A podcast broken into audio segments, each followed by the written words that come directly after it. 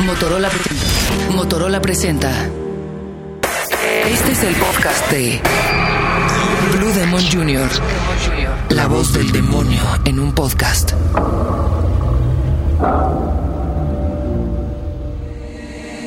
Como bien saben, el cáncer no es una enfermedad, sino más bien muchas enfermedades.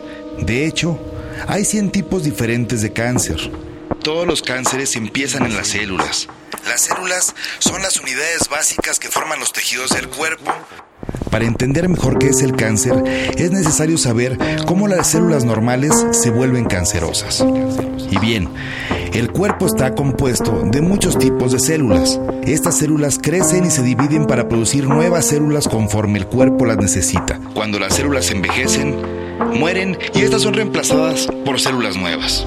Pero a veces, este proceso ordenado de división de células se descontrola Células nuevas se siguen formando cuando el cuerpo no las necesita. Cuando esto pasa, las células viejas no mueren cuando deberían morir. Estas células que son necesarias pueden formar una masa de tejido. Esta masa de tejido es a lo que llamaremos tumor. No todos los tumores son cancerosos. Los tumores pueden ser benignos o malignos.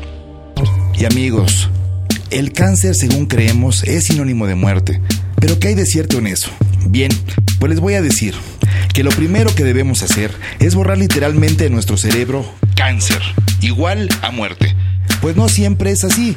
Existimos muchos sobrevivientes de esta extraña enfermedad, los cuales nos hemos decidido promulgar que el cáncer o que del cáncer te puede salvar.